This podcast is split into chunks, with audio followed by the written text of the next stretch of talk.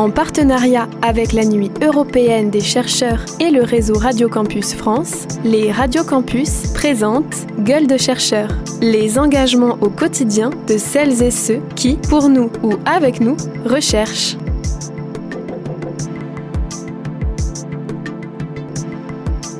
En lien avec la Nuit européenne des chercheurs, l'émission Univox, programme commun de vos radiocampus, se transforme. Univox Gueule de chercheurs est une série de cinq portraits de chercheurs et chercheuses. Ils présentent leur parcours, leurs aspirations et leurs projets.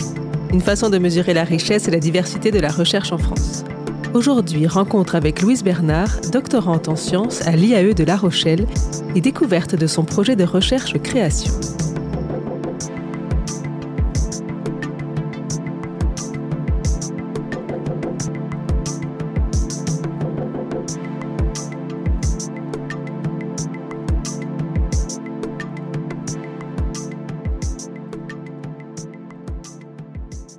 Notre pièce s'appelle Nos Futurs, c'est un jeu de mots avec euh, Nos Futures, et là nous on l'a mis au pluriel, que peuvent être nos futurs? C'est un parti pris d'avoir une tempête au début, donc quelque chose qui peut paraître, bah, qui est catastrophique, hein, avec des victimes et des dégâts, mais qui finalement euh, peut se révéler positif, où en fait de grands changements peuvent avoir lieu, et c'est vraiment ce qu'on montre qu'en 20 ans, une société peut se métamorphoser, réagir rapidement, et mettre en place euh, des projets, des actions, des changements radicaux sur les questions écologiques, sociales, d'équité, pour euh, voilà, arriver à une société plus juste, plus vivable aujourd'hui.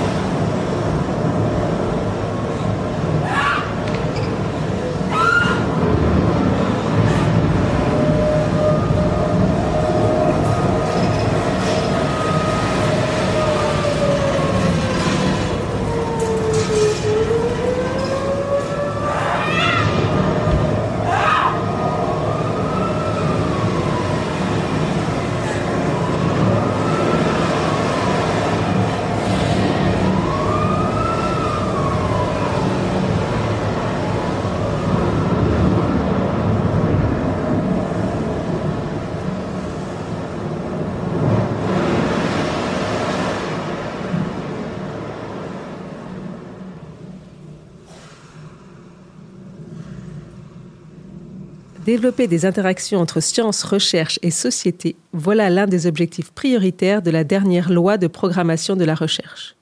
Au-delà de la réponse aux grands défis auxquels nous faisons face, rénover la place de la science dans la société est également un impératif pour l'avenir de notre démocratie. Cela implique une évolution de la posture des scientifiques dans leur relation avec les citoyens. Ils ne peuvent plus se contenter d'affirmer une parole scientifique qui serait reçue comme une vérité descendante par des citoyens passifs. Ils doivent s'engager dans un véritable dialogue où s'expriment non seulement les savoirs scientifiques, mais aussi les analyses de leurs limites, les doutes ou les questions qu'ils soulèvent. Pour les scientifiques, ce nouveau mode de relation, plus riche et plus interactif, exige de se mettre davantage à l'écoute des attentes et des questions de la société. Pour les citoyens, il suppose d'avoir accès à une information de qualité leur permettant de comprendre les avancées scientifiques et technologiques, de discuter de leurs enjeux et d'y participer. C'est pleinement dans cette démarche que s'inscrit le travail de Louise Bernard. Je suis Louise Bernard, je suis étudiante à l'Université de La Rochelle, je suis en doctorat en sciences de gestion et j'étudie euh, le territoire zéro carbone de La Rochelle et en particulier comment l'art et les récits peuvent être un moyen de mobiliser euh, les citoyens autour euh, de projets de ce type. Et en fait, c'est vraiment des méthodes qualitatives de recherche. Donc, on n'est pas sur des recherches où on va faire des enquêtes à un grand nombre avec des méthodes quantitatives, mais vraiment de l'analyse de données qualitatives donc voilà, des notes de terrain, l'analyse de, l'écriture qui a été faite, l'analyse du ressenti des comédiens, de par exemple l'échange qu'on a eu à la fin également, de tous ces retours, Puis il y a également un petit questionnaire du public pour venir compléter un petit peu toutes ces données et compléter la recherche. Et c'est ce qu'on appelle une recherche ethnographique où on est vraiment inséré dans son terrain et où la chercheuse, moi, et actrice aussi euh, du projet, est complètement euh, impliquée, euh, même émotionnellement, dans, dans, ce qui se passe. Premier titre ce soir dans nos développements sur la tempête Gilles-Wim. Plus grosse tempête jamais enregistrée sur le territoire français, a touché toute la côte atlantique dans la nuit. Les secours recherchent activement les victimes et de nombreux dégâts matériels sont à morts, des centaines de blessés, c'est le bilan provisoire de la tempête Gilles 48 heures. Sécheresse, inondation, tempête, les événements climatiques extrêmes se multiplient. Tu vois, euh, par endroits, le paysage est complètement modifié. Ça fait quoi 50 jours qu'il n'a pas plu? Non mais franchement, on savait que ça pouvait arriver à tout moment, mais là... Je pense que le trait de côte, il a dû reculer euh, de plus de 35 mètres. Euh, ça annonce pas vraiment bon pour les maquiner. Des millions de personnes dans les rues en marge de la 28e COP climat. Le mouvement s'intensifie dans le monde entier. Oh, J'ai l'impression d'entendre parler que de la loi sur la restriction des jets privés. Euh, les plages couvertes de gens cherchant à changer de couleur de peau, c'est quand même très dénigrant. On va peut-être un peu d'attente car c'est assez saturé. En 2028. Jusqu'à ce que la neutralité carbone soit atteinte, qui aurait pu prédire le bilan carbone moyen des citoyennes et citoyens français passerait sur 5 tonnes d'émissions de CO2 par Parlement européen déclare l'état d'urgence climatique sans transition géohistorique, la Terre compte dès à présent 10 milliards d'habitants.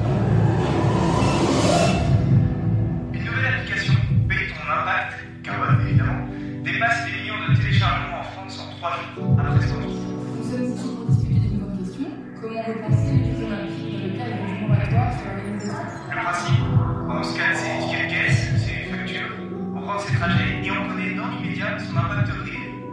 Une initiative citoyenne non, non, je ne dis pas l'imprimante. Mais tu peux aller chez mon voisin, il a des dispositions du quartier. Grâce à la pression des citoyens, la Commission européenne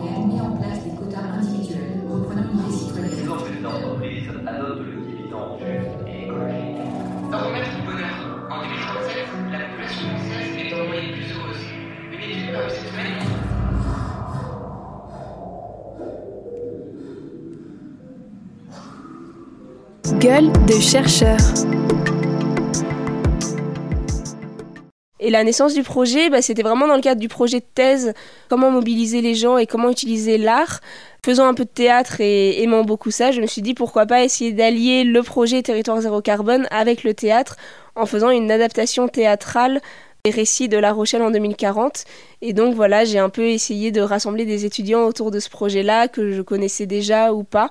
Ça s'est fait aussi par le bouche à oreille qui avaient tous un petit peu fait du théâtre plus ou moins, qui étaient plus ou moins intéressés par ces questions, mais qui ont tous été motivés pour reprendre ce projet-là. La communauté d'agglomération de La Rochelle porte le projet Territoire zéro carbone, devenir la première agglomération littorale neutre en carbone. L'objectif, mobiliser particuliers, entreprises, associations, collectivités autour du but commun, parvenir d'ici 20 ans à la neutralité carbone de son territoire. Dans ce cadre, une quinzaine de récits ont été écrits mettant en scène des personnages fictifs vivant sur le territoire de La Rochelle en 2040. Ils décrivent une société sobre en carbone, résiliente, adaptée au changement climatique et respectueuse des écosystèmes. Ces récits ont été écrits en partenariat avec le laboratoire du Centre de gestion de La Rochelle. Ils ont inspiré le travail de Louise Bernard. Nous sommes en 2040. Johan, Janice, Jean-Baptiste et leurs camarades vivent dans l'agglomération de La Rochelle, un territoire neutre en carbone. Ils vous invitent à vous questionner sur vos modes de vie, à cheminer vers un ou des changements d'habitude.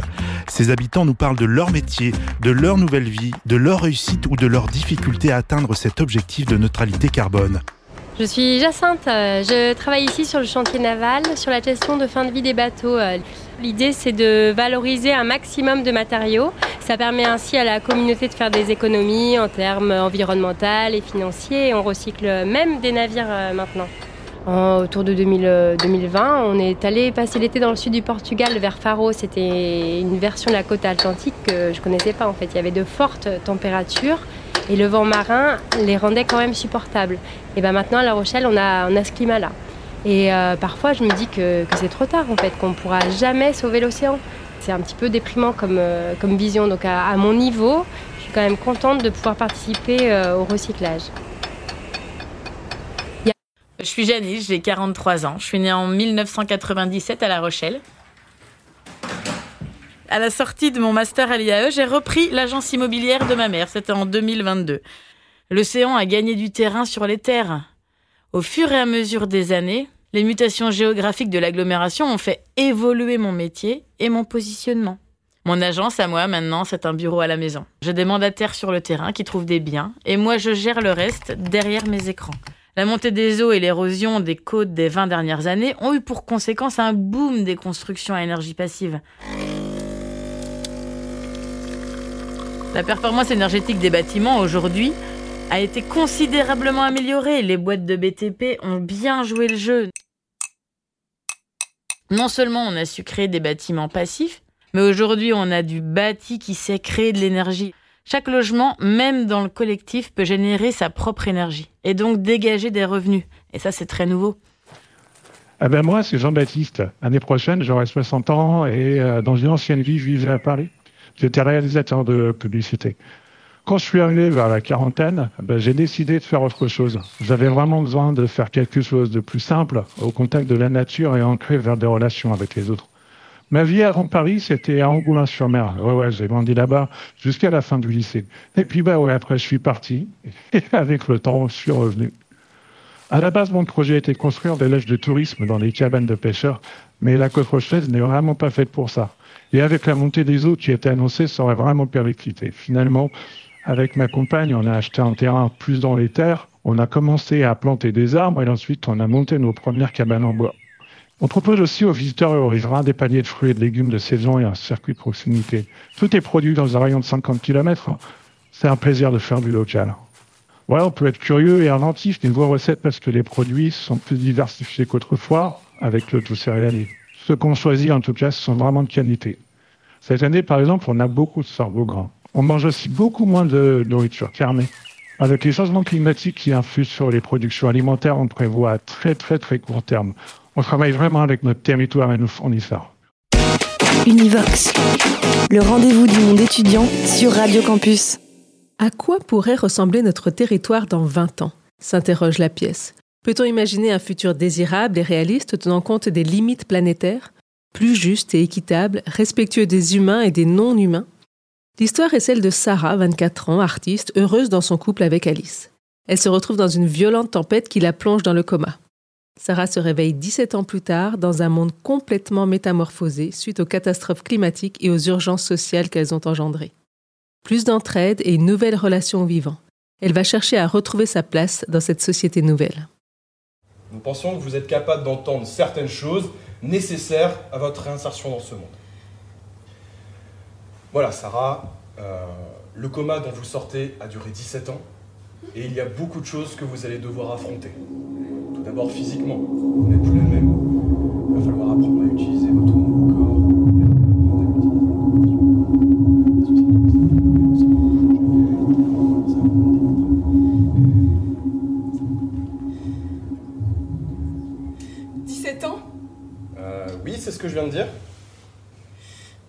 Moi, je suis pas originaire de La Rochelle. Avant ça, j'ai fait des études euh, d'ingénieur en région parisienne, un petit peu d'économie. Et je suis vraiment venue à La Rochelle pour euh, ma thèse et pour étudier ce terrain de recherche. Et c'est vraiment une ville incroyable dans laquelle on a envie euh, de rester. On a été euh, vraiment bien soutenus pour, euh, pour ce projet. Euh, j'étais presque étonnée parce que ça a suscité beaucoup de partenariats et de financements, notamment bon, bien sûr l'université qui nous a accompagnés en premier lieu, qui soutient ces initiatives artistiques étudiantes et donc voilà nous permet de créer ces projets en nous faisant rencontrer aussi des gens, etc. Et puis le Crous nous a bien aidés, qui travaille donc beaucoup avec l'université, notamment en nous mettant à disposition une salle de répétition, ce qui est très précieux hein, quand on monte une pièce de théâtre.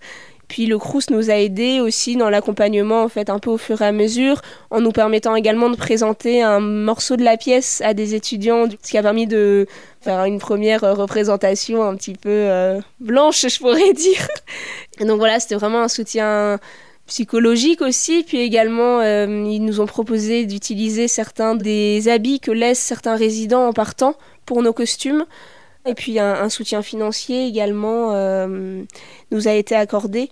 Tout ça nous a permis de vraiment mener le projet à bien et de faire quelque chose d'assez qualitatif avec peu finalement.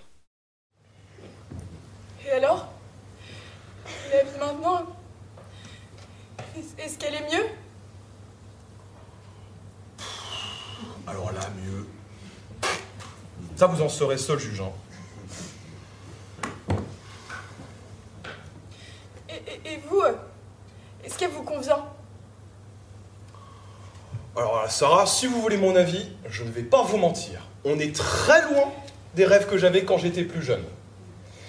C'est bien dommage, parce que j'y ai cru un moment au véhicule volant. Les, les avions? Non, un peu de sérieux. Les voitures ou les motos. Partir. Traverser les continents, les océans. Aller en Nouvelle-Zélande dans mon petit van violet.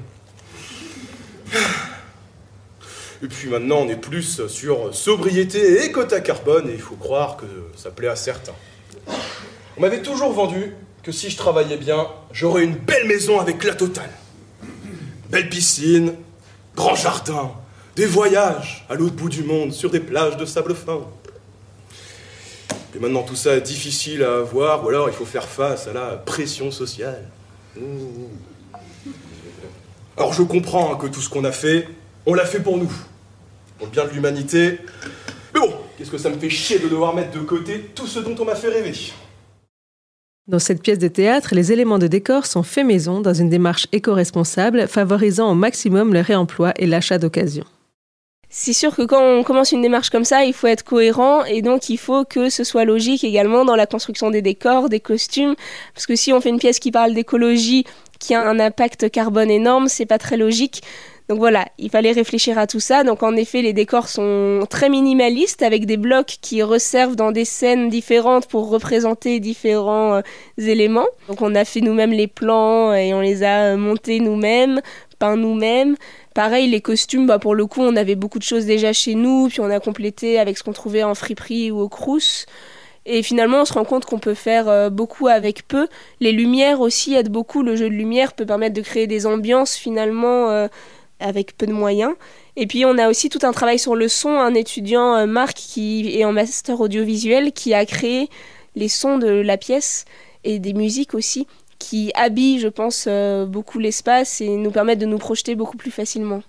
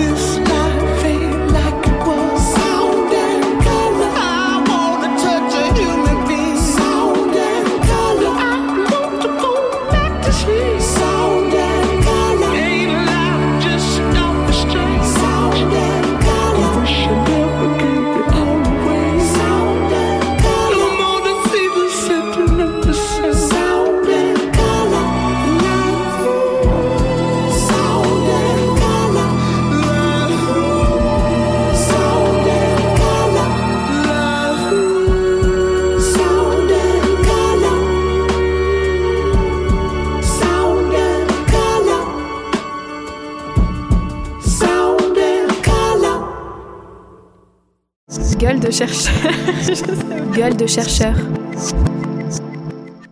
Nos futurs ou No Future, c'est le titre de la pièce de théâtre portée par Louise Bernard et l'équipe d'étudiants et d'étudiantes qui l'entourent. C'est aussi la thématique de la Nuit européenne des chercheurs 2023, présentée ainsi. Au siècle dernier, lorsqu'on parlait de futur, on imaginait des voitures volantes, un monde rempli de technologies. Aujourd'hui, nous imaginons le futur avec de nombreuses pistes possibles, une piste avec la technologie très présente, bien entendu, une autre avec un retour à l'essentiel, et peut-être un futur où l'humain ne serait plus présent. Toutes ces pistes sont des hypothèses amenées par des chercheuses et des chercheurs qui construisent le futur. La recherche et ses dizaines de disciplines offre un panel de voix et d'idées pour l'avenir. Je ne sais pas vraiment comment je m'imagine 2040, d'autant plus que là on a écrit euh, vraiment à trois hein, avec Enora et Amélie. Donc euh, c'est vraiment une vision commune, puis la vision de l'ensemble du groupe. Donc finalement je me pose assez peu la question de ma vision et mon ressenti. Je pense pas être éco-anxieuse, peut-être davantage éco-furieuse. Je comprends les gens qui ressentent de l'anxiété, mais euh, je pense que nous, on est beaucoup à avoir les moyens d'agir et de se mobiliser pour euh, d'autres qui ne les ont peut-être pas. Donc voilà, euh, il faut peut-être essayer de dépasser ce moment d'anxiété pour justement s'engager. Et en fait, tous les étudiants qui sont avec nous là dans le projet, ils nous disent euh, faire ce projet, ça m'a permis un peu de soigner mon éco-anxiété et de me mettre à l'action et d'échanger avec le public, avoir des retours. Ça permet de ne plus se sentir seul. Donc je pense qu'il faut vraiment essayer de ne pas rester isolé et échanger. En fait, c'est ça qui nous enrichit. Bon appétit. Merci toi aussi. Tu ne remarques rien? C'est-à-dire? Bah, ton repas? Ouais. Mais il est complètement végétal, ça ne te surprend pas?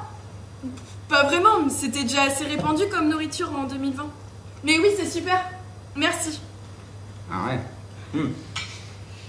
C'est là que je vois qu'on n'est pas de la même génération. Pour moi, ça a été une vraie découverte. Mais c'est génial Maintenant, je sais ce que je mange. Et ça te crée pas des frustrations? Je veux dire, il n'y a pas des aliments qui te manquent euh Le maïs. Ah oui Oui, avec euh, les problèmes euh, des sécheresses, euh, pas forcément la culture du maïs ici, c'est plutôt ciao. Alors, du coup, je m'en fournis via une euh, filiale clandestine. Mais ça reste entre nous, hein. Non.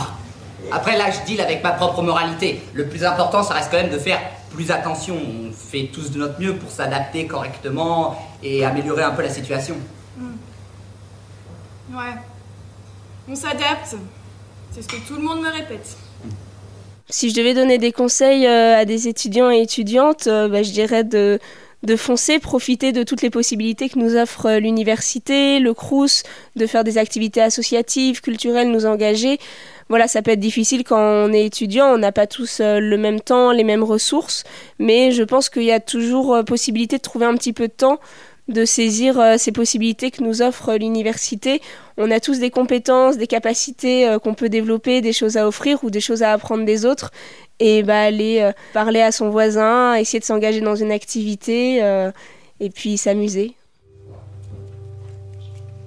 Même si ça a beaucoup déstabilisé mon modèle, que j'ai dû abandonner des rêves, je reconnais que la transition est du bon. J'aime bien râler, mais c'est une belle avancée. Eh, écrire un monde moins con. Je me souviens de ma colère quand on a vécu ces moments où les catastrophes se sont enchaînées. Je voulais pas de ce monde. Moi, je suis contente de vivre en 2040. Même si, bon, je connaissais pas le monde d'avant, c'est sûr. Mais je l'apprends un peu au collège. On a commencé un cours sur les systèmes d'exploitation humain. Ça, ça m'a retourné le cerveau. J'ai rien compris. Les mains du 1er 21e siècle peuvent se définir comme une consommation de masse hyper individualisée. D'un coup, il y a eu besoin de plein de déconstructeurs de bateaux. Et moi, ça m'a arrangé, j'avais pas de boulot. Certains auteurs parlent d'un hédonisme, consumérisme aveugle, aveugle au changement substantiel de l'environnement. Cette période est désignée comme l'ère de la myopie capitalistique. Ça a pris du temps, mais j'y. Et en choisissant les bonnes espèces, on a retrouvé un sol à peu près fertile. Faire rupture, c'est ça qui m'a rendu libre. Ce que je veux retenir, c'est qu'on n'était pas beaucoup, on n'était pas écoutés, mais on a cru en nous, en nos valeurs, en nos forces, et surtout on s'est battu. Alors je le dis à tout le monde maintenant. Si quelque chose vous gêne, écoutez-vous, organisez-vous et agissez. Avoir 20 ans, dans les années 2020, c'était pas facile. Mon rapport aux autres a complètement changé. Tenez, avant je pensais que passé 70 ans, je serais seul, avec peut-être quelques amis, qui auraient par les canicules à la Mais pas du tout. Les événements ont fait ressortir le besoin d'agir collectivement. Au fur et à mesure, on a commencé à dire que ça permettait de faire plus de choses. Et puis, surtout, on était bien ensemble. On disait qu'à partir d'un âge, on faisait plus de nouveaux amis. Eh, n'importe quoi, je m'aurais entouré, et ça, c'est plaisir. Vraiment, on se sent bien. Il ne faut pas avoir peur de la nouveauté. On va pas se mentir, quand je suis arrivée, c'était pas facile. J'avais beaucoup de mal à me projeter, je vivais dans le stress de devoir repartir ou de devoir tout reconstruire. Mais au fur et à mesure, en voyant ce qu'on pouvait réussir à construire, ça m'a redonné l'espoir. Tout n'est pas fini. Finalement, ce que voulaient ces gens, c'était juste une société plus égalitaire et écologique. Que c'était pas vraiment personnellement qu'ils en avaient. Un jour après la tempête, je suis allée à une réunion dans mon quartier et là-bas quelqu'un a demandé Chacun d'entre vous, est-ce que vous vous êtes réellement remis en question? Est-ce que vous avez réfléchi à ce que vous pouviez faire? Et à si vous faisiez tout pour le mettre en place Pour moi, ça a été le début.